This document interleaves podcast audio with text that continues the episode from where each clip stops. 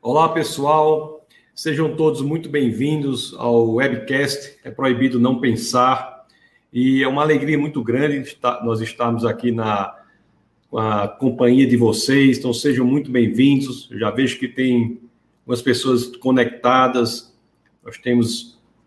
Coloquem aí nos comentários para nós sabermos de onde vocês são. Então, tem gente de alguns lugares, o pessoal de São Paulo, Pastor Marcos está nos acompanhando também. Imagino que ainda de São Luís, no Maranhão. Então, nós temos aqui o Gilson, lá de Recife, o Gilson Aureliano, que está sempre aqui conosco em todos os eventos. Muito bem-vindo, muito bem Gilson. A Sara, né? Lá de, da capital de São Paulo. Então, pessoal, sejam muito bem-vindos. O webcast é Proibido Não Pensar, é uma promoção do Ministério Defesa da Fé, que tem como missão apresentar as razões históricas, científicas e filosóficas para se seguir Jesus Cristo. E esse webcast é um desses, é nesse esforço, é, é direcionado para que as perguntas mais intricadas, complicadas da relação entre fé cristã com as ciências, filosofia e arte sejam abordadas nesse espaço aqui. E hoje nós temos uma, um momento aí especial, um momento bem interessante, um assunto interessantíssimo. Iremos conversar com a doutora Rogéria Ventura, vou já chamá-la aqui, vou apresentá-la e vou chamá-la. Ela que é bióloga pela Universidade São Judas Tadeu, é doutora em ciências pelo Instituto de Ciências Biomédicas da USP, da Universidade de São Paulo. E ela atua em várias universidades, é, inclusive alguma delas como coordenadora e também atua na área forense. Né? Então, vou aqui chamar a doutora Rogéria já para que ela entre Deixa eu convidá-la aqui. Olá, como é que você está? Está tudo bem? Tudo bem, doutor Tassos. Vou bem, obrigada. Muito obrigada pelo convite. É uma honra para mim. Peço desculpas aí, né? O, o mau jeito que, que, tiver, que eu tive aqui com programas de computador. Computador é uma benção, mas nem sempre é tão fácil de conseguir conexão, né? Então, mas graças a Deus deu tudo certo. Muito obrigada pelo convite.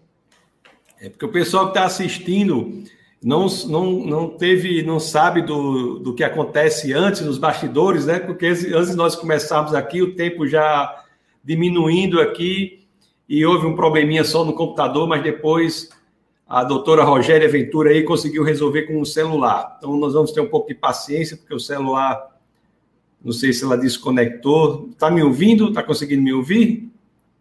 Sim, sim, desculpa. tudo certo. Pronto. Então, pronto. Então, foi tudo perfeito, viu? Está tudo ótimo.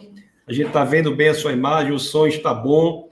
Então, nós temos pessoas aqui de vários lugares acompanhando, né? Pessoas de, de tem de São Paulo aqui, de Catolé do Rocha, na Paraíba. É, o Angleibe, que também sempre está conosco, tem a Grace Correia, tem. Olha, ele diz aqui, olha, o Angleibe diz assim, ó.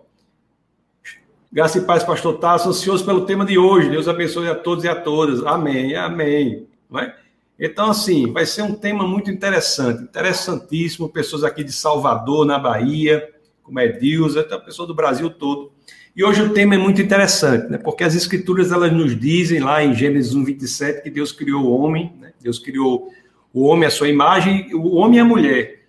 E, e nós temos aí a investigação com a doutora Rogéria aí, se há realmente evidências é, científicas para isso, né? Mas antes de nós começarmos mesmo no tema, sua forma, você é bióloga de formação, mas é, eu estou pensando assim que eu estou batendo papo aqui com aquele pessoal lá do CSI, né? Aquele da investigação forense, não é isso? Você tem uma atuação nessa área, não é isso? Sim, eu sou bióloga de formação, fiz uma, um doutorado em ciências, na verdade com ênfase em ciências moleculares, né? Trabalhei bastante ao longo do meu doutorado com caracterização genética, enfim, né? Fiz aí caracterizações moleculares de alguns patógenos e ao longo do meu doutorado também eu desenvolvi um método de diagnóstico de um patógeno uh, através do seu DNA. A gente agora passando por essa pandemia terrível, né? Nós ouvimos falar bastante do método de RT-PCR para diagnóstico do coronavírus, né, que é o diagnóstico mais preciso. Hum. E eu trabalhei justamente com isso, com uma padronização de método que foi justamente por PCR, só que não de agentes virais. Trabalhei com outros tipos de micro-organismos, isso durante o meu doutorado. Terminei o doutorado e fiz um curto pós-doc já não só com projeto genoma, mas também com projetos de expressão gênica, né? Saber é, por que, que determinados organismos são patogênicos e outros não, dentro da, de uma mesma família, organismos muito próximos às vezes, né? Então, existem alguns é, vírus, por exemplo, que dá aquela gripe mais fraca, e lógico que isso depende também, é variável do hospedeiro, né? Se a pessoa tem uma saúde melhor, se ela tem uma resistência imunológica melhor, ela vai, obviamente, se recuperar melhor da gripe. Mas existem alguns vírus que têm é, um potencial muito grande de patogenicidade. E outros vírus que têm um genoma até bem parecido com esses, não têm esse potencial patogênico. Então, eu trabalhei durante o pós-doc com essa verificação. Por que, que um vírus que tem o seu genoma parecido com o outro, um é patogênico e o outro não é? Enfim, né? Estudos genéticos. E aí, quando eu terminei e, posso... é, não é bem o tema, mas não é bem o tema, mas por quê, né? Por que, que tem essa. Por que a patogenia é encontrada em um e no outro não? Brevemente, antes de nós começarmos, suas colocações atiçaram aqui a curiosidade das pessoas. Ah. Então, isso, isso, vai depender das proteínas que esse vírus expressa. Hum. Né? Então, ele pode ter, isso acontece com vários organismos. É, o vírus ele tem determinado conjunto de genes e alguns deles podem expressar é, determinados genes e outros vírus não vão expressar esses genes, vão expressar outros, por uma programação genética que ele já tem no seu, na sua conformação, né? É, no, seu, no seu genoma, no seu autofuncionamento. Então, isso é uma das explicações. Tem alguns genes que ficam silenciosos em alguns vírus e outros genes é, não são silenciosos, justamente genes que são mais provocadores de doença, de patogenicidade, né? Isso é interessante, viu, doutor Tassos, a gente também abordar, porque isso é genética, né? Quando a gente estuda genética, a gente percebe que muito pouco provável que os organismos programados com os seus genes, com, a sua composição genética, realmente tenham surgido ao acaso. Porque a genética de todos os organismos vivos, ela é muito bem elaborada. Né? Enquanto em determinadas fases da vida de um organismo, alguns genes se expressam, outros ficam quietinhos. Então, aí, conforme a, a, fase de vida do vírus ou de outros organismos mesmo, né? Ele vai acionar determinados genes, ele silencia outros. Quer dizer, por pura adaptação é difícil explicar. E a gente não pode ter um olhar muito simplista em pensar, ah, tá, mas o vírus é, ele tem mutações, ele evolui rapidamente. Ok, se o vírus tem mutações, se adapta e evolui rapidamente, é, uma, é um tipo de explicação. Mas e todos os organismos que nós temos no nosso planeta?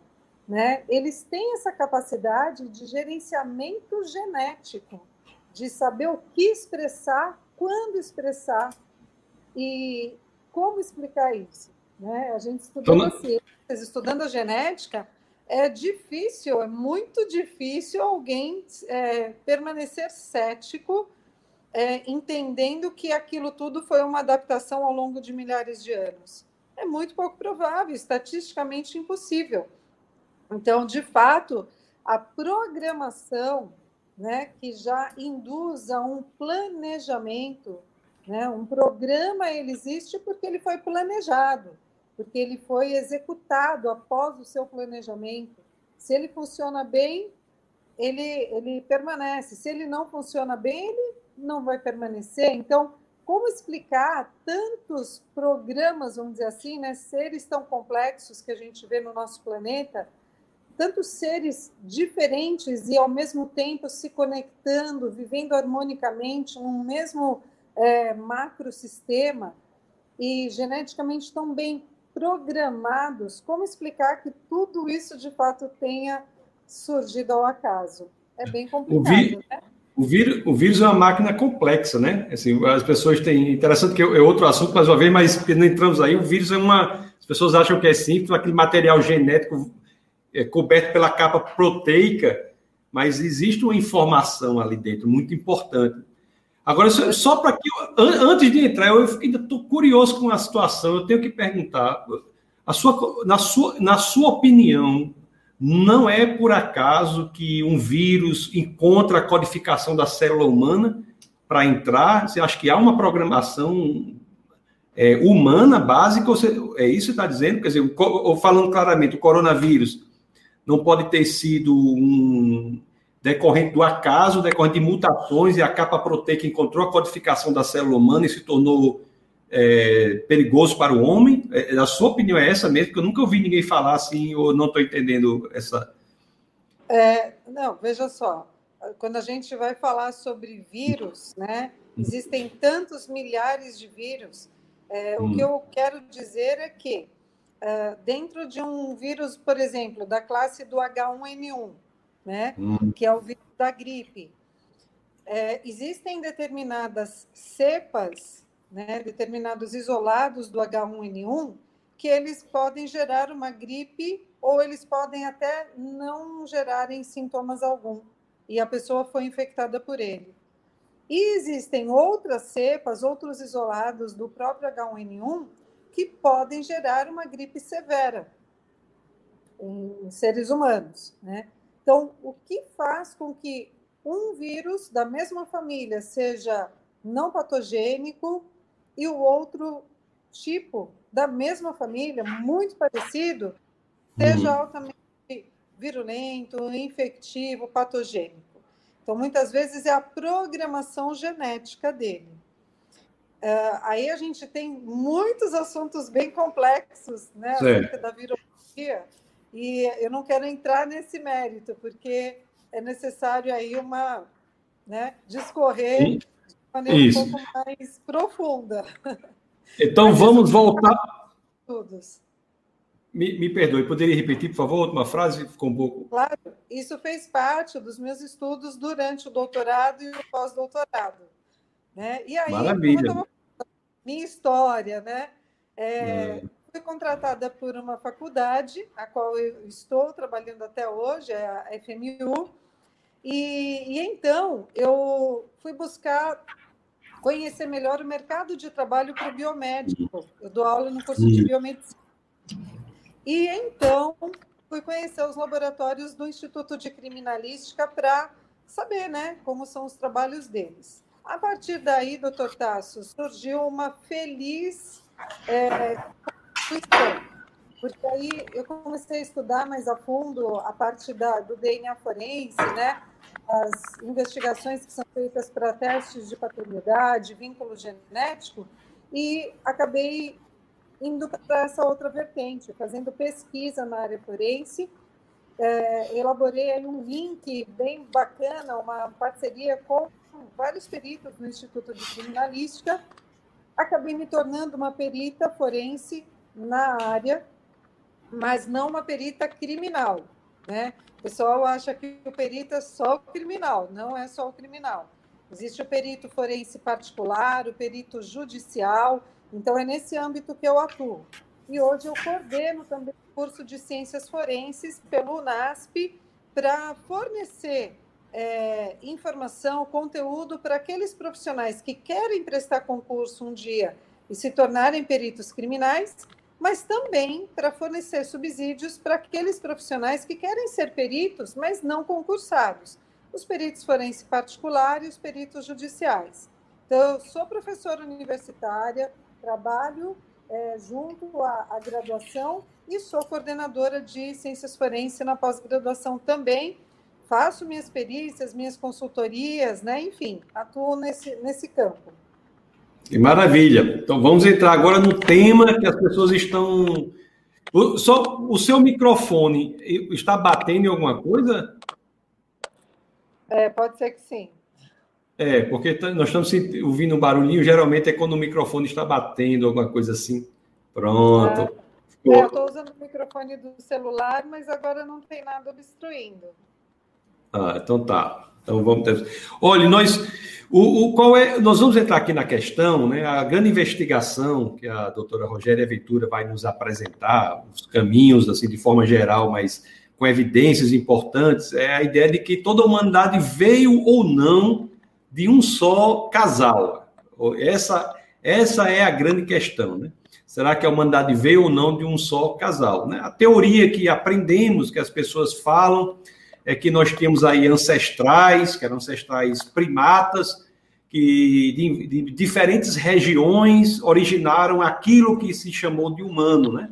Essa é o que, é o que a teoria que, que se diz essa daí. Então, será que essa teoria ela encontra respaldo? Será que ela, essa teoria multirregional ela é uma teoria que deve ser defendida? Qual a sua opinião aí sobre isso? Então, doutor Tassos, eu exatamente por estudar ciências moleculares, né, que eu fui uhum. estudar um pouquinho melhor a questão da Eva mitocondrial, que já está aí na ciência há muito tempo, né? Eu estou falando aqui com, com você, é, com o público que está aí conosco, e estou aqui olhando a tela do meu computador, que tem uhum. a apresentação que eu costumo é, mostrar, né, uhum. ministrar nas palestras. Eu, por trabalhar na área forense, a gente estuda bastante o DNA mitocondrial, que é um DNA que nós herdamos majoritariamente da nossa mãe. Né? Tem um uhum. pesquisador que é um amigo meu, um amigo seu também, o, o Everton, ele, o Everton uhum. Alves, ele, ele, ele me falou: Ah, Rogéria, mas olha, também tem estudos mostrando que a gente pode herdar o DNA mitocondrial do pai, né? Sim, é, alguns estudos científicos revelam né, que às vezes pode vir algumas cópias do DNA paterno, mas majoritariamente a gente tem a herança mitocondrial materna. E a gente usa o DNA mitocondrial para fazer investigação de vínculo genético. Quando se trata de, por exemplo, ossadas muito velhas que foram encontradas, né? Me, me permita só uma, um questionamento? Claro. Para ficar bastante claro, porque é, a mitocôndria, né? Ela, na, na participação é, masculina, ela, ela não entra, não é? ela fica fora do que nós comumente chamamos de óvulo, né? que ela fica naquela parte, na base da cauda do espermatozoide. Isso. Não é isso? Então, pronto, Exatamente. é por isso. Então, o, a mitocôndria fica na base da cauda do espermatozoide, que não entra na, na, no, no o, o, óvulo. Qual é o nome certo de falar? Não é óvulo, tem um nomezinho mais que a gente fala popularmente óvulo, mas é o ovócito, é alguma? Ovócito. É, que entra no ovócito, aquela a base da cauda fica fora do ovócito, e por isso que a pesquisa em DNA de mitocôndria é feminina é da linha matriarcal, né? Então é só deixar bastante claro isso aí. Agora, essa informação de que às vezes herdamos DNA mitocondrial pela via patriarcal, eu desconhecia. De onde vem, essa, de onde vem essa mitocôndria se ela ficou no rabo do espermatozoide? Olha, eu, eu, não vou detalhar também isso, mas assim, seria um resquício, né? De repente, de um DNA mitocondrial paterno. Ele me mostrou até um estudo científico, um artigo científico, mostrando ali que sim, né, que foi já detectado DNA é, de mitocôndria paterna em alguns casos, mas isso é um pouco mais raro. Então a gente permanece com aquela informação mais didática, né, que, que é o senso comum da, da ciência de que o DNA, o nosso DNA mitocondrial é herdado da mãe. E aí, se a gente fizer um pouquinho, uma, uma explicação um pouquinho mais, um pouquinho retrospectiva, estamos falando de hum. DNA, é o nosso código genético. Na mitocôndria, o que, que é a mitocôndria? É uma organela que nós temos nas nossas células, em todas as nossas células, né? E essa organela é muito importante porque ela é geradora de é, uma molécula energética, né? Que é o ATP. Então, é, é, é a nossa bateria da célula, a mitocôndria. Todos nós somos compostos de trilhões de células, então nós temos muita mitocôndria no nosso organismo, mas a gente não pode esquecer que todas essas nossas células, elas foram originadas a partir de uma célula primária que é o zigoto, né? De quando houve a fecundação, o encontro lá da nossa mãe com o nosso pai, e aí um liberou a semente feminina, né, o ovócito, que é mais conhecido como óvulo, o outro liberou o espermatozoide, fecundou, e aí gerou o zigoto, e esse zigoto foi se multiplicando, gerou o embrião, do embrião gerou o feto, e do feto nascemos nós aqui. E vamos crescendo, né? A, e alcançando a maturidade. Então, essa celulinha que se originou lá no começo, o zigoto, tinha mitocôndria. Toda célula obrigatoriamente tem que ter. E essas mitocôndrias, então, majoritariamente são de origem materna. Vamos entender isso, ok? Dentro da mitocôndria tem um DNA. Esse DNA, então. Tive uma é, situação agora aqui. Sim. São, eu acho que é do, do fone de ouvido. Deixa eu só ver aqui o negócio aqui. Só um minuto, um minuto, por favor. Deixa eu só.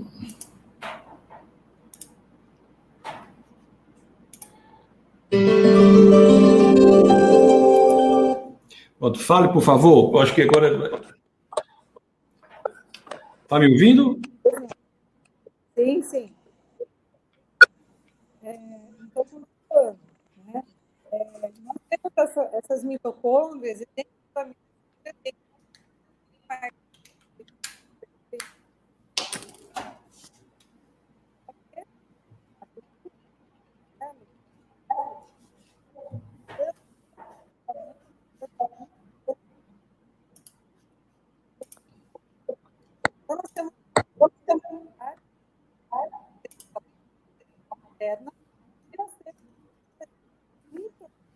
tem Estou tendo, eu estou tendo. As pessoas estão, as pessoas estão ouvindo. Coloquem nos comentários. Eu estou tendo uma dificuldade para ouvir. As pessoas estão ouvindo. Coloque, por favor, nos comentários se o áudio está bom. O meu, o meu aqui, oh, o meu aqui está tranquilo. Pronto. Tá olha, o áudio, viu, doutora Rogério? O áudio está vendo aqui uma dificuldadezinha no seu áudio. Estou vendo pelos comentários das pessoas aqui. Sim. Você, tá, você tem algum fone de ouvido com microfone, alguma coisa assim? É, bom, para esse aparelho aqui eu não consigo encaixar o fone. É um iPhone 7, eu não tenho o adaptador do fone. Ah, mas parece que agora deu uma, uma melhorada. Melhorou? Que bom. Vamos lá, vamos continuando então, né? Pessoal, qualquer problema, vocês coloquem, por favor, nos comentários, para que a gente possa ter aqui uma. É porque está havendo essa, esse probleminha aqui no, no áudio. Pronto, pois não, continue. Pois é, então a gente tem, eu, eu fui estudar essa herança mitocondrial, hum. porque na área forense a gente usa bastante, né, é, o, DNA mitocondrial para justamente analisar vínculo genético de pessoas. De repente você tem uma ossada que foi descoberta em um local e você quer saber hum. qual é a identidade daquela pessoa. Então você pode fazer uma identificação daquela, daquele indivíduo pelo DNA da ossada, comparando com o DNA de supostos parentes daquela pessoa. Né? Então, se o DNA daquele, daquela ossada for compatível com de uma determinada família que reclamou um desaparecido, né? E, hum. e de repente aquela ossada ela, ela manifesta características humanas é, que apontam para aquele desaparecido, nós conseguimos analisar o DNA da alçada e hum. comparar com o DNA destes supostos familiares. E se conseguirmos o vínculo genético, fica então descoberta a identidade dessa alçada, né? Era hum. aquela pessoa que estava sendo procurada. Por que o DNA mitocondrial? Porque o DNA nuclear é um DNA que, após algum tempo de, de, da morte do indivíduo, esse DNA nuclear ele facilmente se degrada. Então, no aspecto forense, nós conseguimos estabelecer vínculos genéticos muito melhor com o DNA mitocondrial, que se conserva muito mais que o DNA nuclear em casos de é, ossadas, exumados que já morreram há muito tempo. E aí vem a questão da erva mitocondrial. Por quê? Porque existem estudos, tanto que avaliam né, peças mais antigas, como também peças mais recentes, e que comparam o DNA dessas peças, o DNA da mitocôndria, então, que é herdada da mãe, para saber a identidade daquelas peças, vinculando a uma determinada família. E uma cientista, a Rebecca Ken, ela resolveu realizar um estudo com o DNA mitocondrial, já que ele é de origem materna, ela resolveu realizar um estudo a partir de outras descrições científicas que já haviam na literatura. E ela quis, então, avaliar o seguinte: bom, vínculo materno, DNA mitocondrial.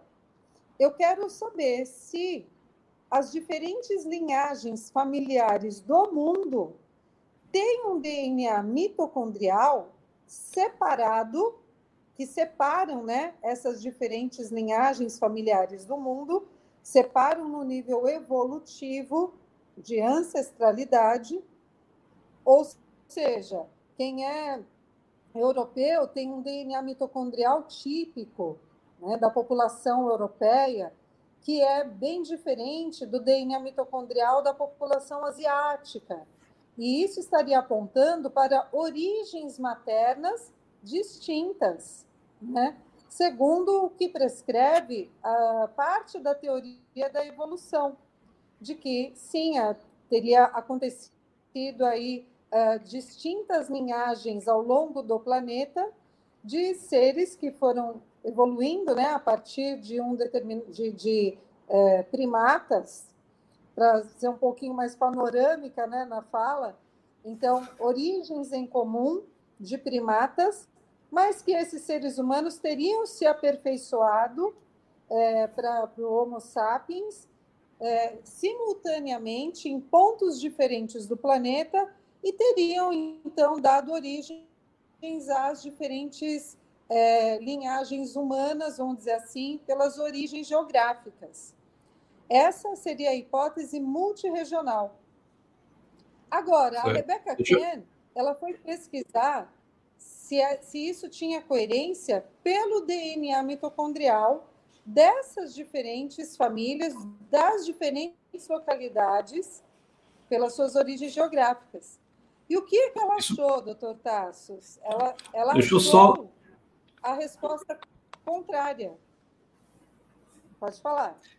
Não, eu sou, eu tô, eu tô de uma clareza pedagógica impressionante, muito interessante. Eu queria só fazer um resumo para que as pessoas não percam os pontos importantes. Então, o que foi que a doutora nos falou, né? A doutora nos falou que o DNA mitocondrial ele é um que tem, é mais resistente à ação do tempo do que o DNA do núcleo. Por isso que é um DNA melhor para ser investigado no que diz respeito à investigação da ancestralidade. É um DNA que se preserva mais, né? Você pode, inclusive, com pessoas já mortas, você pode buscar o DNA mitocondrial, porque ele é mais bem preservado do que o DNA do núcleo, que se deteriora mais facilmente. E por que matriarcal? A gente já falou, repetindo, porque a mitocôndria, ela, na formação da primeira célula do zigoto, ela é herdada da mãe, porque o pai, a mitocôndria do pai, é deixada de fora, porque a, o rabo do espermatozoide não entra lá no, no, no óvulo, vamos chamar assim. Só deixando isso. Aí o que foi que a pesquisa fez? É, ela, a Rebeca, a doutora Rebeca, não é? Ela foi ver se a investigação por meio do DNA mitocondrial encontrava respaldo, coincidência com essa teoria multirregional de aparecimento de humanos em diversos lugares, Europa, Ásia, Américas. Então, isso aí, aí a doutora está nos dizendo agora uma informação interessantíssima que o que ela encontrou foi exatamente o contrário. Aí agora ela vai dizer o que foi que a doutora Rebeca encontrou. Isso. Então, uh, tem aqui um resuminho experimental. É, ela, ela foi pesquisar com placentas. Ela pesquisou, a princípio, 147 placentas.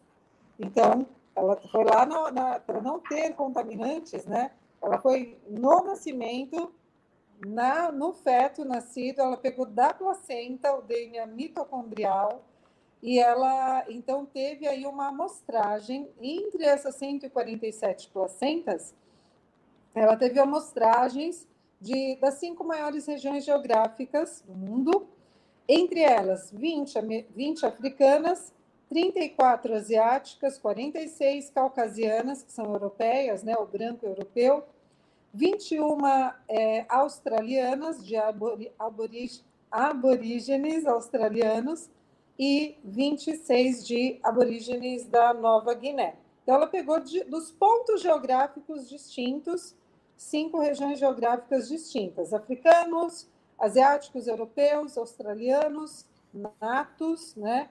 E americanos natos. O que, que ela encontrou? Ela encontrou uma é, similaridade na, nos DNAs mitocondriais pesquisados, obviamente que eles tinham diferenças, tinham alguns nucleotídeos, né, alguns pontos de diferença.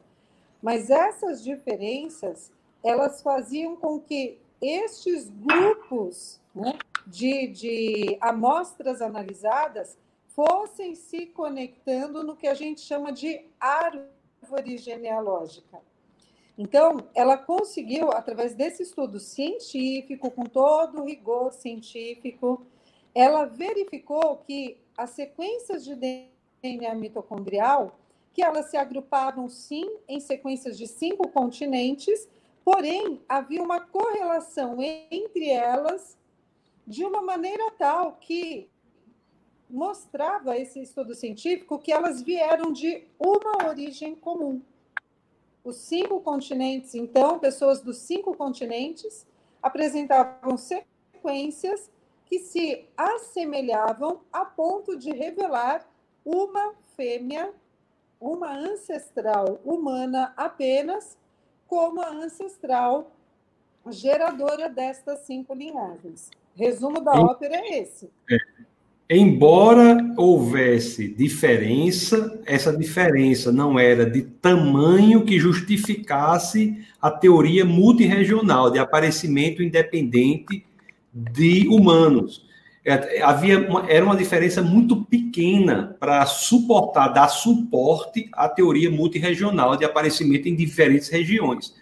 Na realidade, entre todos esses, esses agrupamentos, eles apontavam uma origem comum na África, não é isso?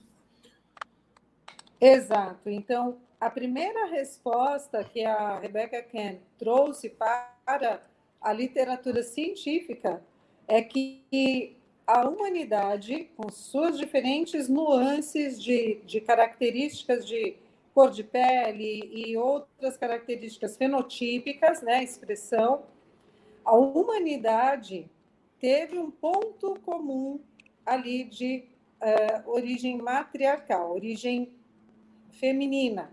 Então, uma mãe tendo originado as diferentes é, as diferentes as diferentes linhagens, né, que a gente fala aí linhagens geográficas. É. Doutora é, Rogério. Aí o que, que a... acontece?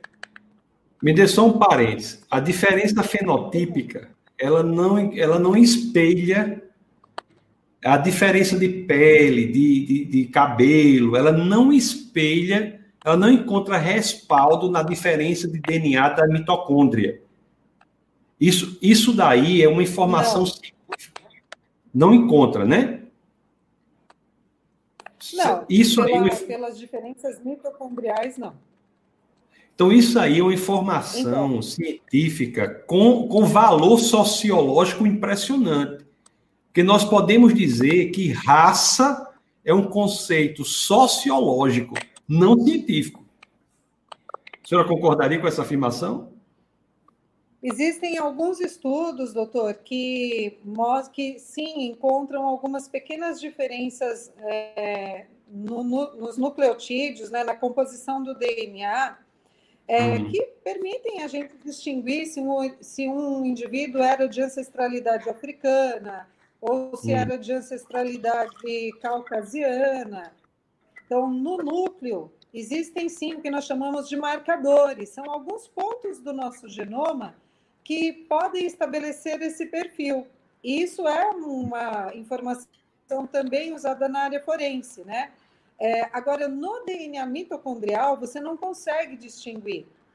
Mas a questão toda, né, que eu entendo, que eu vejo aqui nesse estudo, é que a Rebecca Kem, com a equipe dela de pesquisadores, ela respondeu a pergunta de ancestral comum. Uma mulher, então, tendo gerado os uh, cinco, vamos dizer assim, uh, cinco diferentes ancestralidades, né?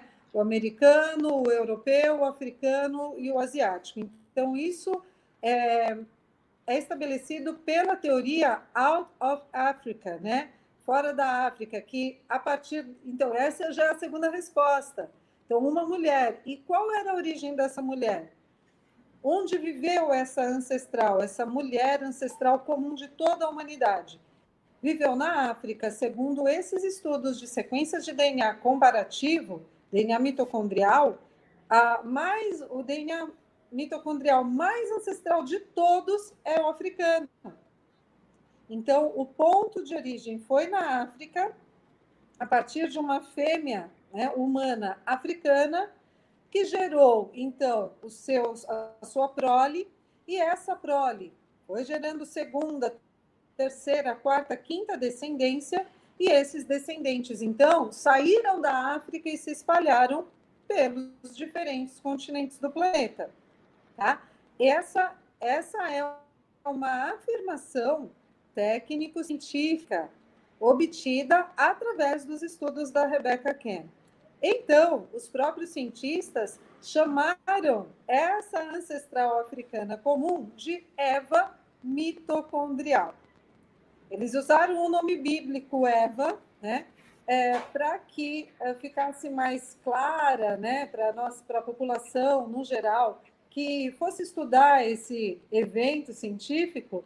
Então, eles usaram a, a nomenclatura Eva mitocondrial para dizer que a partir desses estudos, das sequências de DNA mitocondrial, chegou-se a uma ancestral comum, uma fêmea gerar, é, que tenha gerado, então, os demais descendentes, e esses descendentes gerado o que nós vemos hoje aí, né, de humanidade.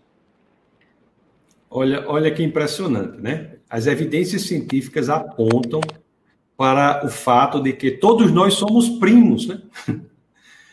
todos nós somos decorrentes, somos decorrentes de uma só fêmea, que é pela ciência chamada Eva, Eva mitocondrial. Eu quero fazer uma pergunta agora muito importante, que é a seguinte: o estudo da variação desse DNA mitocondrial no, no estudo multigeracional das gerações, e você pega de uma geração a outra, de uma geração a outra, de uma geração a outra, na modificação sutil desse DNA, nos dá uma ideia da idade ou do tempo em que essa Eva mitocondrial viveu. E pergunta dois, já que a senhora já pode responder ao mesmo tempo, né? Ela era humana, não é isso? Humana. Exato. Então, essas duas coisas aí Nós podemos saber a idade, em que, o tempo em que ela viveu, quantos anos atrás ela viveu, qual foi essa, essa, quanto tempo atrás Eva viveu? O que, é que a ciência tem a nos dizer sobre isso? E ela era humana, não é? Para deixar bastante claro aquela questão do Homo erectus e do Homo sapiens. Qual aí como, como se correlacionam essas informações entre si? Perfeito. Bom, aí a partir da resposta de que era realmente uma fêmea humana, né? O DNA mitocondrial humano, ele tem muitas diferenças da sequência de DNA mitocondrial de qualquer uh, primata, de qualquer uh, espécie, outra, uh, de qualquer espécie animal. Então, nítido que se tratava sim de uma fêmea humana. A questão do relógio biológico. Né? Então, você respondeu que todos vieram sim de uma ancestral fêmea, de uma fêmea apenas, né? não de várias ao mesmo tempo. Você respondeu que nessa, nessa nesse estudo que é, a origem é africana e agora há quanto tempo atrás? Esse estudo ele trouxe um relógio biológico calibrado em determinados componentes que levavam a pensar que seria há 200 mil anos atrás. Porém, doutor Tassius, junto a esse grupo de cientistas, outros grupos estudaram também outros genes. Então, outras sequências de DNA, não somente o mitocondrial, mas outros genes nucleares também, né? E essa, esses estudos, eles somados, eles foram dando para a gente algumas ideias um pouco diferentes de relógio biológico. Então, depois do experimento da Rebecca Kerr, outros grupos mostraram, através de estudos genéticos também, que essa fêmea, ela, na verdade, ela não teria vivido há 200 mil anos atrás. Teve um estudo que mostrou que seria 120 mil anos atrás. Outros estudos foram feitos e foram diminuindo essa idade, né? Então aí a idade passou a ser 80, 70 mil anos. Aí estudos mais recentes, 12 mil anos, e estudos mais recentes ainda mostraram algo muito curioso, né? Que talvez essa Eva mitocondrial tenha vivido há cerca de 5 a 7 mil anos atrás, o que é uma informação que confronta fortemente a teoria da evolução. Né? Mas não se tratou de teorias filosóficas, né, de achismos ou de, de ciência tendenciosa. Se tratou de calibre científico exatamente igual ao calibre científico que é usado para todos os estudos uh, sérios, né? estudos que são Isso. publicados em revistas científicas de boa indexação. Então, o que nós temos hoje pela calibração do relógio molecular, do relógio mitocondrial, vamos dizer assim, quando ele é calibrado, nós temos na informação mais contemporânea, mais recente, nós temos a ideia de que esta Eva, a Eva mitocondrial, ela viveu entre 5 e 7 mil anos atrás é um, é um relato muito compatível né, com a descrição assim, das escrituras, embora as escrituras não sejam claras, embora fale das gerações, mas teologicamente nós sabemos que a eleição ali das gerações é, de pessoas de relevância, etc, etc, mas existe um indicativo nas escrituras que colocam Eva, ao aparecimento da humanidade há 6 mil anos. Então, quer dizer, nós temos aí uma impressionante correlação, né? Simetria entre essas duas informações.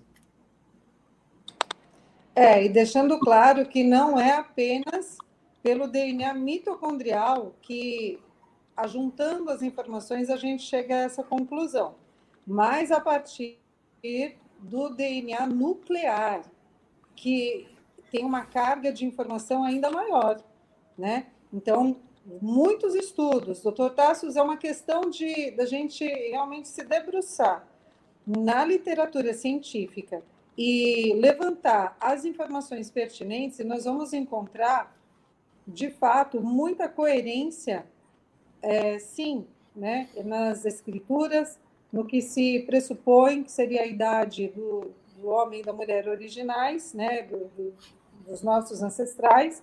Então, pela própria literatura científica, nós não estamos falando de cientistas criacionistas, nós não Isso. estamos falando de cientistas TDIstas, nós estamos falando de cientistas.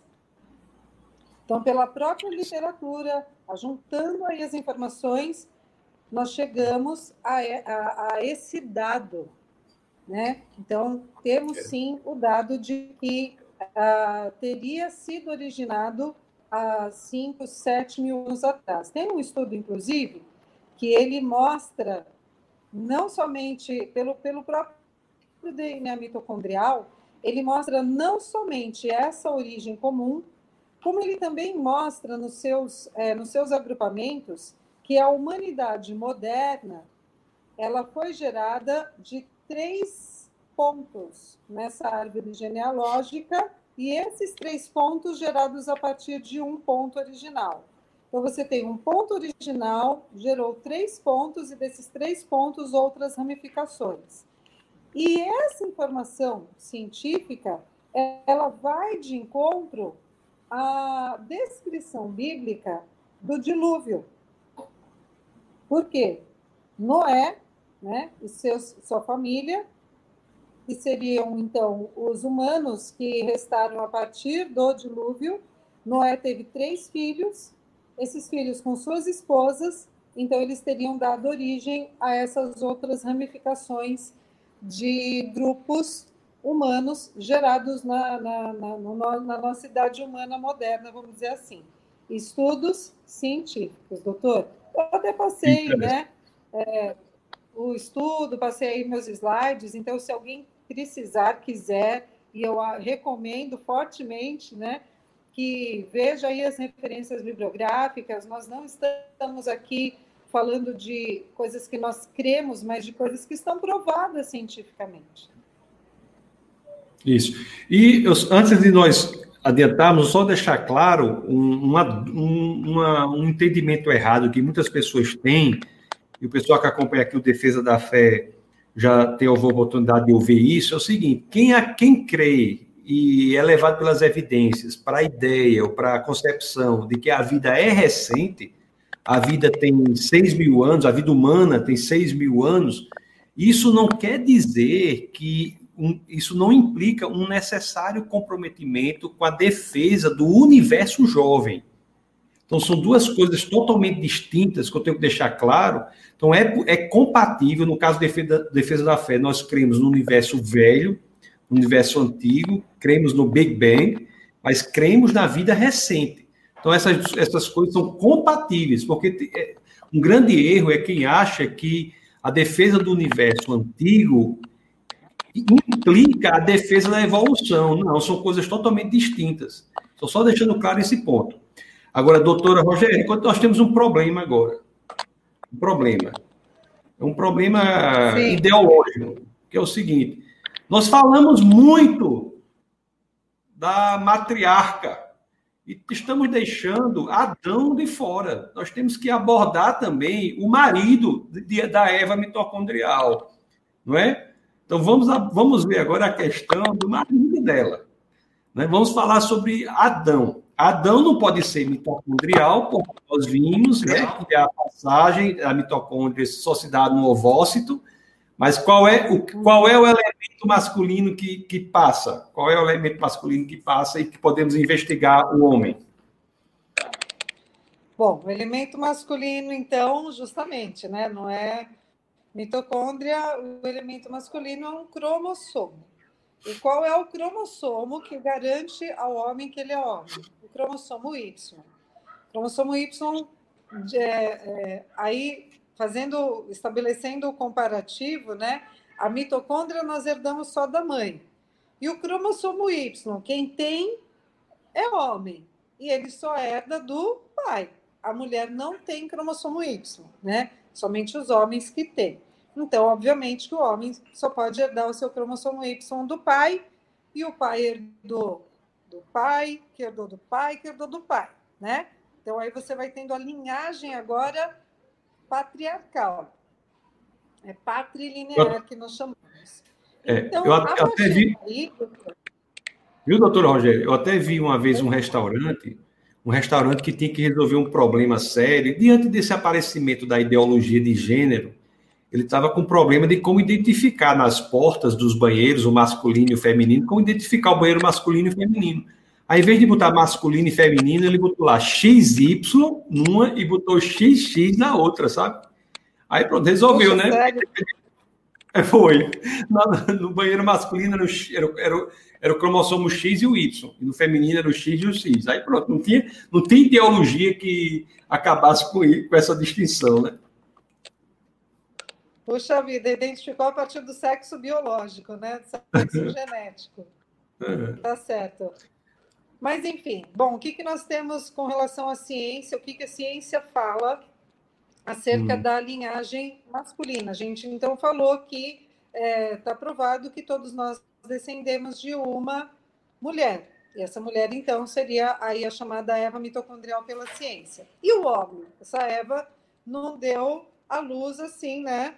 É, do, do, de repente, né? Ela teve que ser fecundada e aí?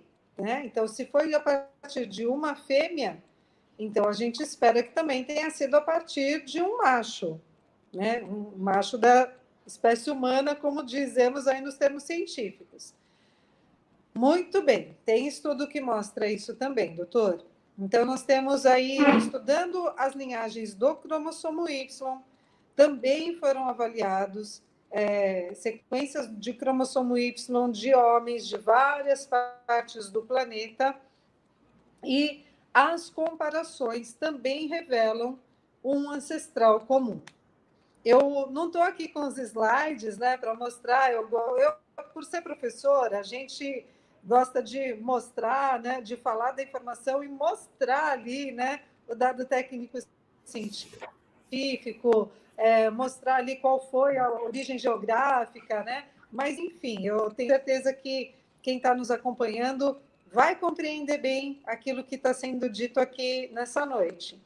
Vários genes do cromossomo Y, então, de diferentes geográficas também, origens geográficas, foram sequenciados, foram alinhados, comparados e também revelaram um homem, um ancestral comum para toda a humanidade. Então, um pai ancestral, né?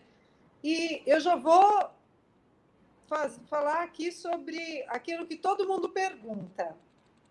Ok, então teve, está mostrado cientificamente que teve uma mulher ancestral comum, um homem ancestral comum. Mas eles viveram no mesmo ponto do planeta? E tem que ter vivido, né? Para a gente entender aí esse, esse cruzamento, né? Tem que ter vivido, então, em regiões próximas do planeta e tem que ter vivido na mesma idade. Né? Então, se a mulher estima-se que ela viveu há 5, 7 mil anos atrás, lá na África, e esse homem, ele é originado também, original da África, e aí a gente vem com os dados científicos, né? Sim. Vários estudos mostraram que esses genes comparados do cromossomo Y, eles vão alinhando os diferentes homens de origem geográficas em colocando aí no que a gente chama de troncos de uma árvore genealógica e existe um tronco principal que sim, também teria sido gerado na África. E qual a idade? Então, aqui eu tenho, eu estou aqui com o meu computador aberto, né, para não falar nenhuma informação que seja diferente daquilo que a gente tem reportado. Então, tem vários é, artigos, e inclusive foram noticiados em revistas é, muito importantes, revista Science, revista Times, né, que é uma revista de, de senso comum, de, de literatura mais comum, mas nós temos aí, dentro dessa, desses artigos, a revelação seguinte. Vou ler aqui um, um trecho, né? Sequenciando é, cromossomo Y, idade aproximada do homem que teria vivido desse ancestral comum, 15 mil anos. E aí a gente vai vendo aí vários artigos mostrando de pontos diferentes até de, do genoma, né? não somente do cromossomo Y, mas que esse ancestral comum teria vivido, tem um artigo aqui que fala do ancestral comum, origem do homem moderno, 5 a 10 mil anos atrás.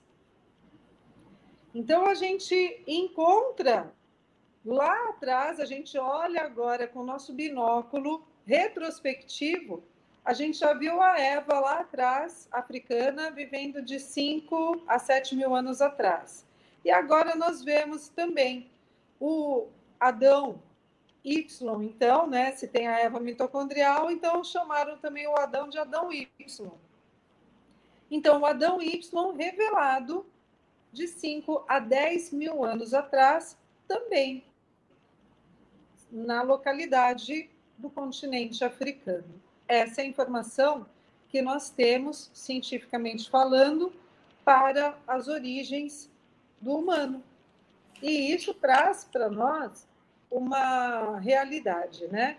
É, é evidente que o, o, homem não poderia ter sido gerado de uma outra espécie, porque a complexidade do organismo humano, ela pode até ter determinadas nuances, que se assemelha com de outros organismos de animais, mas ela não poderia jamais ser comparada com um fenótipo, né, doutor? Não poderia ser comparado a ponto de achar que tenha sido evoluído, tenha se evoluído, que tenha se é, aperfeiçoado tão, tão peculiarmente de um primata e perdeu pelo, e o que, que aconteceu? Ou seja, é muito estranho isso.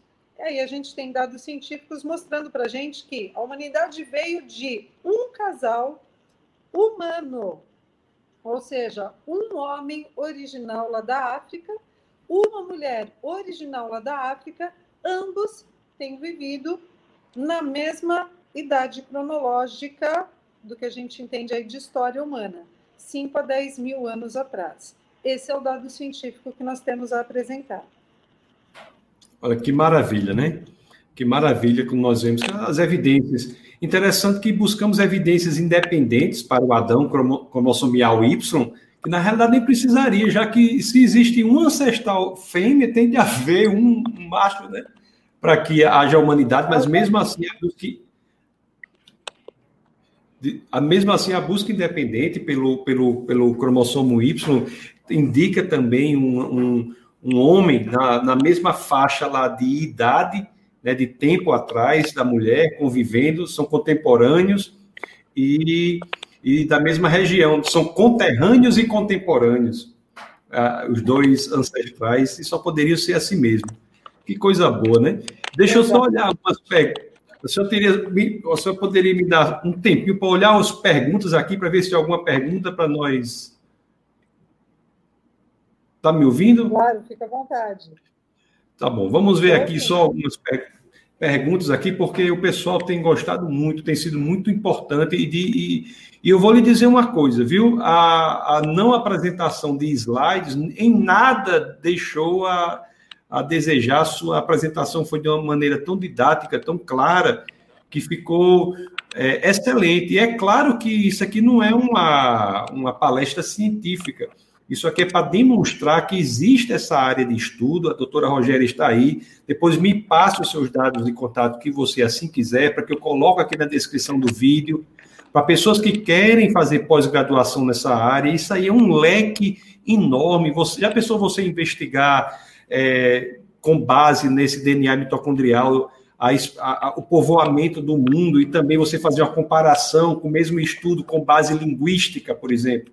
que o estudo das línguas também segue o mesmo direcionamento. Então, assim, são tantas as possibilidades de estudo intelectual sobre isso que é, é quase é, é emocionante, né? Essa, essa nova área aí que se, que se abre de possibilidades. E nós temos aí um grupo importante no Brasil, que é a doutora Rogéria aí, a cientista forense, bióloga, doutora em ciências pela USP, uma pessoa que você pode se conectar com ela, se quiser aprofundar seus estudos, e não perca essa oportunidade. Então, deixa eu só ler aqui algumas, algumas questões, algumas dúvidas ou, ou colocações. Primeiramente, tem muita gente aqui é, comentando. Se você tiver dúvida, dúvidas, comente que eu vou ver daqui a pouco. Mas, assim, tem muita gente, pessoas dando é, boa noite, né? Boa noite. É, boa noite. Boa noite para você. A Ana, Ana Carmen Ana Carmen, boa noite, pastor das paz do Senhor. Tema interessantíssimo de hoje, de fato, um dos temas muito interessantes, realmente. Um tema muito. Essa evidência científica de que isso aí tem implicações em muitas áreas, né? Questão da evolução, questões sociológicas, questões políticas. Né? Somos todos decorrentes de um só ancestral. Não há nada que nos diferencie de nenhuma outra, nenhum tipo de. Somos todos iguais, somos decorrentes. E o que a Bíblia já diz, né, que são todos, todos feitos à imagem e semelhança de Deus. É, as escrituras já dizem isso, mas temos evidências científicas também para tudo que está sendo feito. Deixa eu ver se tem alguma pergunta aqui para lhe colocar. Para colocar. É, muita gente, o Judson dizendo tema interessante de hoje, vamos compartilhar assim, as pessoas gostando demais, eu estou passando aqui para não gastar muito tempo, para passar o tempo, deixa eu ver aqui algumas perguntas. Tem aqui que diz assim, o Gilson diz assim, ó, no último dia 23, os meios de comunicação noticiaram que cientistas da USP concluíram o, a maior análise de material genético de pessoas em São Paulo. No último, aí ele diz, aí ele diz assim, essa notícia mostrou que no Brasil temos algumas variedades genéticas que não existem na Europa. Isso corrobora de alguma forma para a origem da humanidade? Na verdade, isso é uma evidência da nossa miscigenação. Né? Nós sabemos que o Brasil, assim como alguns outros países, tem uma alta miscigenação, ou seja, nós temos é, uma população que tem origem étnica, né? origem ancestral de vários de populações de vários outros países. Então, Isso. é uma informação que traz é, essa, essa, essa clareza. Né? Agora, a miscigenação, ela foi também estudada, ela é estudada nas questões das origens, das ancestralidades.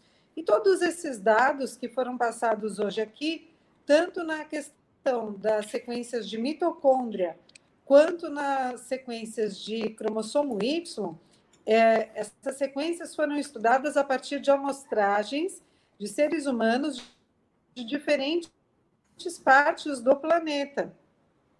Sim, muitos deles miscigenados, e outros de origem, vamos dizer assim, de, de famílias que não tinham muita miscigenação. Né? tanto os miscigenados quanto os de linhagem sem miscigenação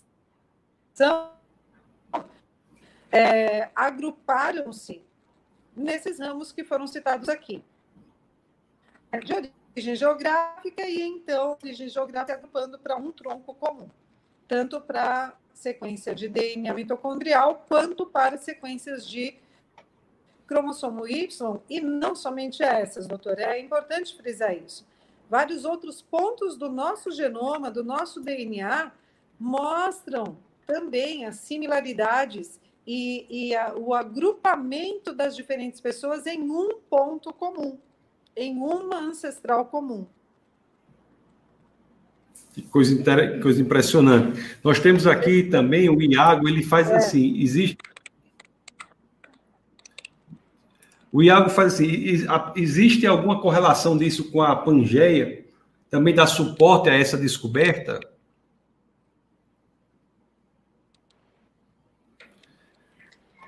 É, é uma, uma, uma pergunta bem bacana. Eu creio que a Pangeia ela poderia se correlacionar, porque a gente sabe que houve um grande evento catastrófico no planeta, hum. né? Que gerou a separação dos continentes, certo? É a Pangeia, né? É o que se estuda na Pangeia. Então, eu encontro uma correlação, sim, dessa desse casal, já estou chamando de casal, né? Mas dessa mulher hum. africana, desse homem de origem africana, dos seus descendentes, podendo sim terem se espalhado pelo planeta a partir de um evento que tenha gerado a separação das terras, a separação dos continentes. Uh, mas, assim, isso aí já, já é algo que eu acredito. Eu não fiz nenhum estudo científico, nenhum levantamento bibliográfico para mostrar isso de uma maneira mais certeira. Mas é algo que eu consigo sim achar uma correlação, tá? Dessa separação, desse, espalha, desse espalhar, né? Dessa dispersão das pessoas, de repente do ponto original africano para outros planetas, para outros é. Então, a Pangeia poderia ter contribuído? Talvez. É uma possibilidade. É uma possibilidade. A Sara diz assim: ai céus, informações quentinhas para o meu coração, quanto mulher negra. Aí, ela, mulher negra, a mulher africana, né? A, na, é interessante que a criação, né, a criação de Adão, isso também não, tem, não é ciência, mas a criação de Adão é feito, feita da, ele é formado do, da terra, né, do barro. Então, sei lá, daquela cor ali. É, tem então, potencial então, já vi, já vi algumas palestras, né, alguns estudiosos dizendo que esse homem original e essa mulher original é, eles não eram brancos e também não eram pretos, né? Eles eram vermelhos, nesse sentido, né? Da cor da pele marronzinha, né? Da cor da pele morena. E isso tem muita lógica. Quando a gente estuda a genética, vamos, vamos, vamos, vamos imaginar, né? A, a melanina a, os nossos genes que informam né, a cor da nossa pele, essa herança da cor da pele, ela não é, é monogênica, não é apenas um gene que vai dizer qual vai ser a cor da pele da pessoa. É uma herança poligênica. Nós temos vários genes ali contribuindo para é, deposição ou não da melanina, então para a cor da pele, né? Uma herança poligênica, multifatorial.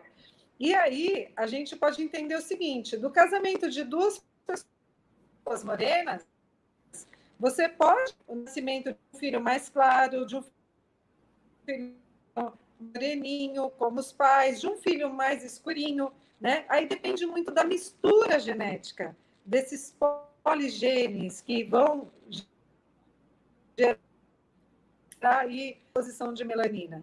Então, para gerar essas nuances tão variáveis de cor de pele que a gente tem no planeta, nós entendemos que o ponto original, né, que o homem e a mulher originais tinham uma cor que nós podemos correlacionar com uma cor miscigenada. Né? Eles eram os originais, mas eles não eram absolutamente brancos e nem absolutamente pretos.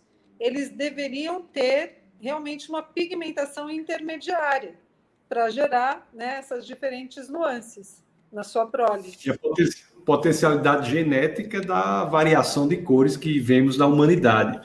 O casal original, né? da cor do barro mesmo, a cor do barro. O Gilson diz assim, pastor, a localização física do paraíso bíblico corrobora com o local informado pela doutora como local original do primeiro homem e da mulher? Ou, é, é, doutor Rogério, me diga uma coisa, essa localização do primeiro casal é no norte da África Norte da África. É, então parece que está dando certo, viu, Gilson? Parece que está dando certo, né? Porque as escrituras dizem que. As escrituras dizem que o, que o Éden era entre aqueles quatro rios, né? O Pison, o Gion, o Tigre e o Eufrates.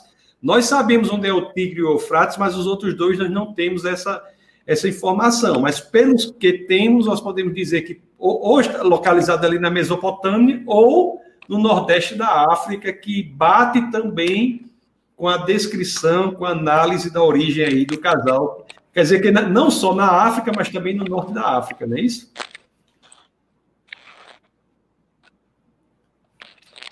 Então... Exato, tanto homem quanto mulher, a localização era africana, né? E norte da África.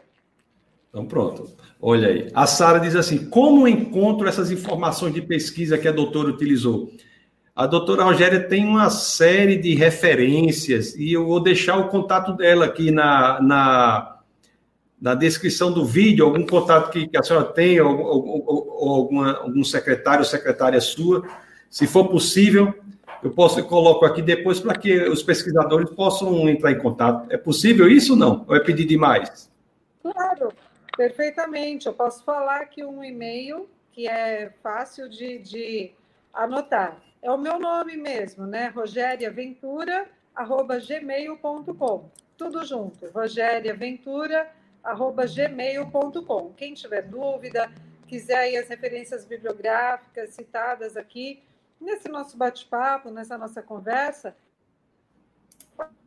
pode mandar e-mail para mim, eu mando para vocês as referências, tá bom? É isso aqui, rogeriaventura.gmail.com. Então tá aí. E-mail. Pronto, pronto. Manda o um e-mail para a doutora e que ela vai que ela vai lhe mandar todas, todas essa, essas, essas informações. Deixa eu só ir já caminhando aqui, deixa eu só ver aqui algumas perguntas a mais que nós temos aqui. É, É, o pastor Marcos discussão da doutora está com interferência. Realmente, teve um pouquinho de interferência, mas a gente teve que caminhar. Mas realmente teve essa pequena interferência, mas eu acho que deu, deu para entender, mas realmente teve esse probleminha. Deixa eu ver aqui, Anderson Silva diz: alguma explicação para a variação genética do ser humano, sendo que todos nós somos descendentes da mesma origem, o casal original?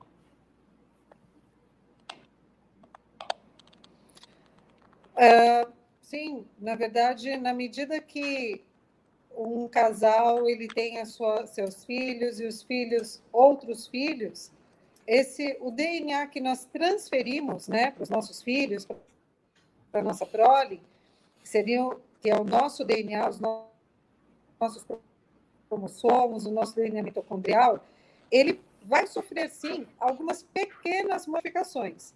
Então, escassas, mas acontece. Então, se a gente imaginar lá de 5, 10 mil anos atrás, um casal teve sua prole, e a prole, outra prole, né? E mais filhos, e sim as gerações futuras, para cada prole, né, para cada nova geração, há sim uma estatística de alguns pontos de mutação no nosso genoma. Por essa razão é que nós temos aí algumas, alguns pontinhos diferentes entre os asiáticos, entre os africanos, entre os europeus, tá? Então, essas mutações, isso, isso explica as diferenças é, pequenas, discretas, de DNA entre um ser humano e outro e entre as gerações. Mas justamente essas mutações, o estudo delas é que nos levou a, essa, a esse ponto pregresso. Né? Sabendo então calibrar qual é a velocidade da mutação e quantas mutações foram acumuladas ao longo de alguns milhares de anos, é, e será que veio tudo de uma mesma origem? Então, fazendo esse cálculo, é que você chegou à origem pregressa de um homem e uma mulher, originais, ancestrais, nossos, né, de humanidade. Ótimo. Muito bom. Então, sim, é, isso é esperado, né? O doutor disse que é esperado. Do casal original, nós temos toda essa diversificação. Está ouvindo bem? Perfeito. Ótimo. O Serrano, Serrano diz assim: olha, glória a Deus. Por esta... Glória a Deus por esta informação tão cientificamente comprovada de nossa origem Adão e Eva. O pastor Marcos diz assim: Pastor Taz, qual a idade estimada da separação dos continentes? Na realidade, a, a, a, Pangeia ela é colocada muito tempo atrás, né? mais de 200 milhões de anos, é o que a, a ciência a ciência normalmente fala em muitos, muitos milhões de anos atrás, mas eu quero ouvir a opinião da, da doutora, mas eu quero dizer assim também, né? Não é necessária uma defesa de Pangeia recente, depois do aparecimento da humanidade, para a povoação dos continentes, não. Existe descrição de povoação dos, dos continentes, feita, por exemplo, das Américas, onde, onde moramos. Existem duas, duas hipóteses. Existe a, a hipótese da povoação pelo Estreito de Bering, e outra hipótese que eu acho menos provável, de pelo próprio mar, pelos fenícios, eu acho isso aí improvável. Eu acho que não tinha, não tinha tecnologia para atravessar naquela época, mas pelo Estreito de Bering, em, em várias lavras, eh, várias, vários grupos migra, migratórios. Então, assim, não é necessária a defesa recente da separação dos continentes para afirmar que a povoação da, da humanidade se dá por um só casal, certo? O senhor tem alguma coisa a dizer sobre isso, professora? Doutor, eu, eu prefiro não, não opinar muito acerca dessa idade, né? Mesmo porque a gente, a gente tem determinadas. Tem, existe a ciência e existem coisas que a ciência não conseguiu responder ainda. Né? Então, eu, eu prefiro me abster. Né? Ótimo, Isso ótimo. é um dos assuntos que eu, que eu pretendo pesquisar melhor né? Então, agora, investigar melhor o que outras informações importantes acerca desse homem e dessa mulher. Outras informações importantes acerca da dispersão que a humanidade, né, que, que esses humanos mais antigos tiveram também, como foi feita essa dispersão. Evidente que não havia tecnologia, não havia meios de atravessarem oceanos para povoarem terras distantes. Né? Agora, como isso foi feito, eu vou prometo uma coisa, eu vou estudar melhor. E aí, numa outra oportunidade, eu vou trazer aqui algumas informações, tá bom? Oh, maravilha. Só a hipótese que eu acho, eu pessoalmente, minha ideia hoje, que a povoação das Américas se deu pelo Estreito de Bering, no norte. Mas enfim, isso aí, mas isso não invalida a questão, né, que foi falada. Professora, o Serrano diz assim: ó, me sinto honrado em ver vários biólogos sendo entrevistados como, como biólogo que sou, Carlos Serrano. Carlos Serrano é uma figura, viu? Uma pessoa maravilhosa. Então, a minha esposa Camila está assistindo, pastora Camila, diz muito, muito interessante, e é mesmo, muito interessante. E, por fim, o, o diz assim, a última diz assim, a idade de Adão sendo maior corrobora com o texto bíblico quando Adão estava sozinho no jardim e Eva surge a partir de sua costela. É, mas, assim, essa idade de, do Adão, né, é uma, é uma existe um, uma banda de possibilidades aí, que a, que a, doutora falou, né, de 5 a 10 mil anos, e de Eva aí de 5 a 7, de 5 a 7, então pode ser que sejam bem pertinho um do outro, há uma coincidência, uma interseção na, na idade de um e de outro, há uma interseção. Então, isso é bem importante deixar claro, não é isso? É, a gente não, não, não estou afirmando aqui que aquela Eva mitocondrial que a ciência fala era Eva bíblica, e também não estou afirmando aqui que o Adão Y que a ciência fala era Adão. O que eu estou é. afirmando é, aqui como cientista, né? Embora eu tenha a minha, a, o meu acreditar, a minha fé, mas uhum. respondendo aqui como cientista, eu, o que eu afirmo é esse, o que o levantamento bibliográfico traz para a gente. Que, sim, o homem viveu há 5, 10 mil anos atrás, eles não conseguem estimar com exatidão quando foi na África, norte da África, e que sim, uma mulher, a mulher original, aqui, origin, aqui nos deu essa herança mitocondrial, viveu de 5 a 7 mil anos norte da África. Então, Bom. essa é a informação que eu trago. Então, Adão veio primeiro, né? Esse é o Adão que a Bíblia descreve, essa é a Eva que a Bíblia descreve. Se, veja só, se a gente tem, se a gente é, faz uma, uma fala é, na vertente teórica, né? Eu acredito que, na verdade, a ciência está mostrando coisas que a, Bíblia, que a Bíblia traz como informação, né? Mas se a gente for falar apenas com a, a visão técnico-científica, então eu paro por aqui. Cada um pode tirar a sua conclusão, não é, doutor Tassos? Isso. Até que, e só reiterando que quem dá o nome Adão e Eva é a própria ciência, né? Interessante. eles que deram o nome, o relato bíblico, não é uma, não é uma algo do cristianismo que dá esse nome assim ao estudo da ciência.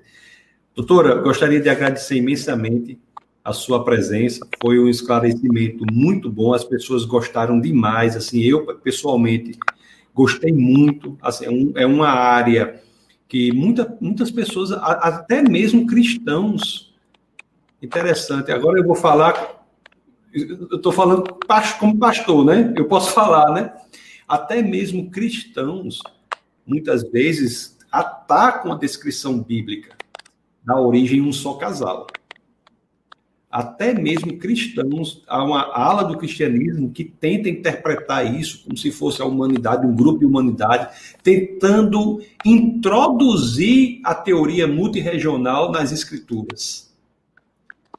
Aí você veja, vem a ciência esclarecendo que esse intuito de parte do cristianismo de relativizar o que as escrituras dizem não prospera pelas próprias evidências, evidências científicas. Então, que Deus a abençoe grandemente, continue com esse seu trabalho, com sua relevância. Foi muito bom mesmo. Agradeço muito. As pessoas estão gostando é, demais. A, a Sara diz assim: ó, gostei muito, doutora. Gostou muito, Sara. Se você é pesquisadora da área aí, você que pediu o e-mail da, da doutora, vou até colocar de novo aqui, ó, esse e-mail aqui, ó, rogeriaventura@gmail.com. Entre em contato com ela para que ela possa orientar vocês. Nós precisamos de pessoas investigando cientificamente todas essas questões, né? Pastor Marcos diz, vamos deixar os likes. Eu toda a vida me esqueço desse negócio. Eu não estou acostumado a esse negócio de YouTube, porque tem que dizer, deixa o like, deixa o like e compartilhe, e tem um bocado de coisinha que tem que dizer que eu me esqueço. Mas deixa o like, porque você deixando o like é um esforço até mesmo de fazer com que o algoritmo do YouTube entenda que esse vídeo é relevante e ofereça esse vídeo para mais e mais pessoas. Então, você está fazendo com que mais e mais pessoas sejam é, abençoadas por essa exposição científica que corrobora com o relato bíblico. Uma vez perguntado para uma pessoa assim, disse assim, qual é o problema da de nós falarmos assim da Bíblia. Aí, aí, o cara respondeu: nenhum se ela for verdade, né? Se ela for verdade, não tem nenhum problema. Então, quer dizer, aquela a, a, a descrição bíblica da origem da humanidade está sendo agora de, feita também pela ciência. Então, a Carla diz assim, a Carla Duarte diz, parabéns, muito esclarecedor, que bom. A minha esposa, a pastora Camila, muito bom novamente, ela gostou muito, o pastor Marcos faz excelente a Adilane Dias diz muito bom, excelente. As pessoas gostaram demais, excelente, não é? Ou seja, a Grace diz muito interessante, parabéns, doutora e professora Rogéria. O, o Anglês diz parabéns pela palestra e pelo Ministério da Defesa da Fé. Enfim, pessoal, muito obrigado. Doutora, muito obrigado. Muito obrigado pelo seu tempo. Eu sei que sua agenda é muito ocupada. Muito obrigado por reservar esse tempo aqui para esclarecer ao pessoal que acompanha o Defesa da Fé. Não é? Essa, isso aqui estará disponível no YouTube, será transformado pela equipe do Defesa da Fé em oito plataformas de podcast a partir de amanhã. Ele vai, vai ser feita uma edição em oito plataformas, será disponibilizado para que mais e mais pessoas possam ouvir essa explicação. Então, Deus abençoe, né? A senhora tem um, as últimas. A palavra está com a senhora para se despedir. Eu que agradeço, doutor Tassos, pastor Tassos, né? Agradeço a toda a sua equipe, fico à disposição. De fato, por ser professora, coordenadora e fazer ainda consultorias, realmente o tempo é curto, mas é, a gente precisa cumprir a nossa missão na vida, né? Nesse planeta, porque depois passa e a gente se arrepende do que não fez. Dessa mesma maneira que eu encaro a vida e, e as, os benefícios, né, o bem que a gente pode fazer por outras pessoas, eu incentivo a todos que façam também. Nós precisamos ser multiplicadores de informações verdadeiras. E, infelizmente, nós não temos a, o aprendizado sendo é, proliferado nas escolas de uma maneira justa e, e igualitária, né? É, nós infelizmente, temos o aprendizado das origens sendo, sendo é, empregado aí, sendo aplicado de uma maneira tendenciosa, onde a humanidade toda aprende apenas por uma vertente, né, que é o evolucionismo, evolução, teoria da evolução. E não tem oportunidade de ter as atualizações científicas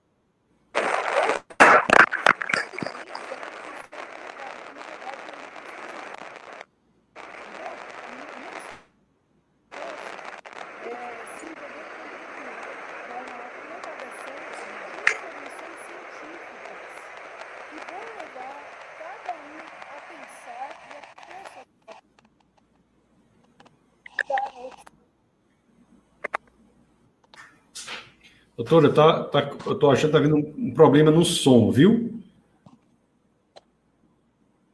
Ah, um problema no som. É, bom, enfim, deixa aí, minha, meu, deixa aí meu agradecimento. É, fico à disposição, tá bom? Para novas oportunidades.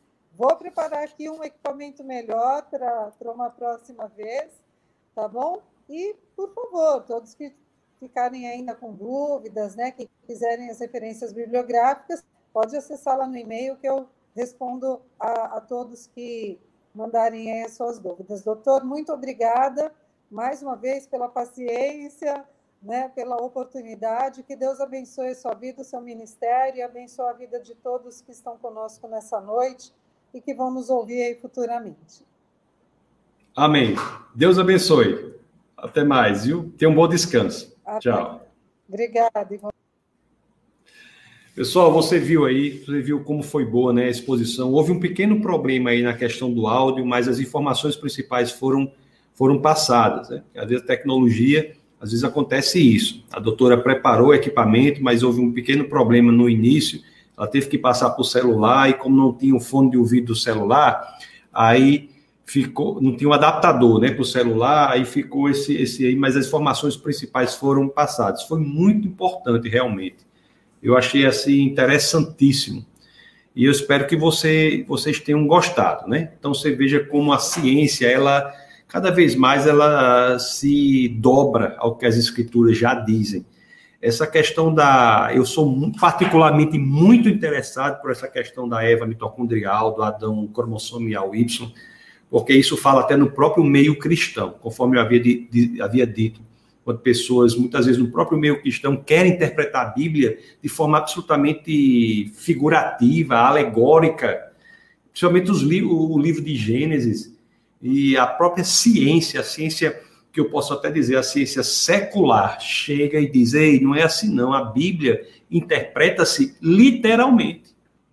Então, nós aqui, Defesa da Fé, interpretamos literalmente as Escrituras. É claro que literalmente da forma que interpretamos todos os textos. Lá em João 14,6, Jesus diz: Eu sou o caminho, a verdade e a vida. Quando Jesus diz eu sou o caminho, a gente não vai dizer que ele é feito de paralelepípedo, não é isso? Nós sabemos o que ele quer dizer. Mas quando a Bíblia diz que, a, que Deus criou o homem e a mulher, quando a Bíblia diz lá em Gênesis 1, 27, que Deus criou o homem à sua imagem, a imagem de Deus o criou, homem e mulher os criou, é porque foi o casal, foi criado ali quando ele cria Adão, cria Eva. Então, assim, a ciência apontando para isso. Então, é muito, muito é, interessante. Então, nós temos aqui, sim, vou colocar para vocês, deixe um like, compartilhe. É, se você é, participe, inclusive financeiramente, da, do apoio ao Ministério de Defesa da Fé, porque para que nós possamos atingir mais e mais pessoas. É muito importante que você também participe financeiramente, faça a sua contribuição, para que nós possamos é, aumentar né, a abrangência. E agradeço muito a sua presença. Então, tem várias pessoas ainda aqui agrade, agradecendo, né? O Anderson diz assim, ó, sempre contemos interessantes que reforçam nossa fé no eterno. Glória a Deus por isso. A Grace diz assim, ó, obrigado pelo esclarecimento, sinto-me honrado em participar deste momento, além de participar da minha vida acadêmica como professor e coordenador do curso de Ciências Forenses da UM, NASP. Que bom, Grace, que bom.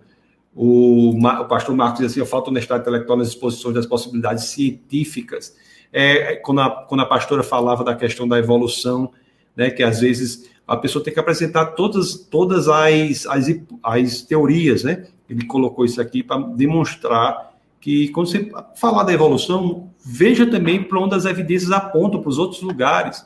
Né? O Laércio, de forma bastante generosa, nunca um comentário genero, generoso demais, generosíssimo, ovação extenuada aos dois expoentes. A, a expoente foi a, foi a doutora Rogéria, né? eu só fiquei aqui perguntando. Então, ela realmente, a participação dela foi muito boa.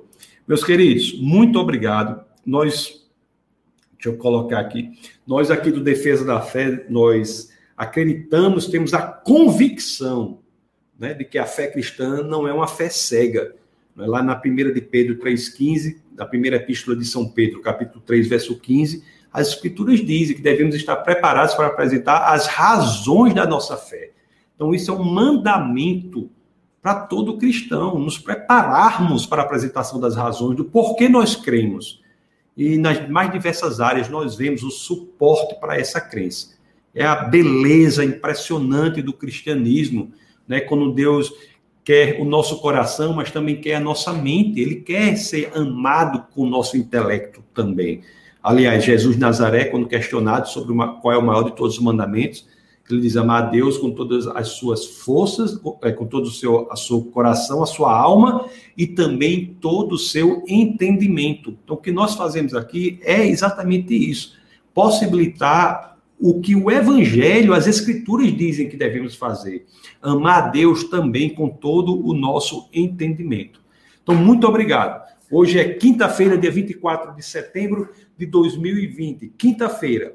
Nós temos domingo às 18 horas o culto da palavra. Então, se você está vinculado ao Defesa da Fé, aqui de Natal, de qualquer lugar do Brasil ou do mundo, você vai estar conectado conosco é, pelo defesadafé.tv, por esse canal, às 18 horas de domingo, para o culto da palavra. Né? É, neste culto, se assim aprover o Senhor, continuarei a exposição do Evangelho de João. Nós estamos na série lá sobre o Evangelho de João. Então, domingo, a terça-feira que vem, toda terça-feira às 21 horas, é o nosso estudo bíblico. É, o Defesa da Fé tem um no, as, as igrejas não têm um estudo bíblico dominical, o nosso estudo bíblico é nas terças-feiras, às 21 horas, também aqui pela internet. Estamos no curso lá, a Bíblia de Gênesis a Apocalipse. A Bíblia de Gênesis a Apocalipse.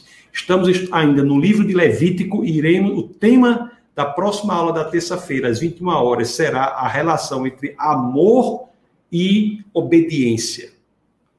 Amor, se Deus nos ama incondicionalmente, porque mesmo assim é importante que obedeçamos a Ele. Então, nós iremos investigar isso com base no livro de Levítico. Então, você está convidado. Todos os eventos do Defesa da Fé, todos os eventos são gratuitos.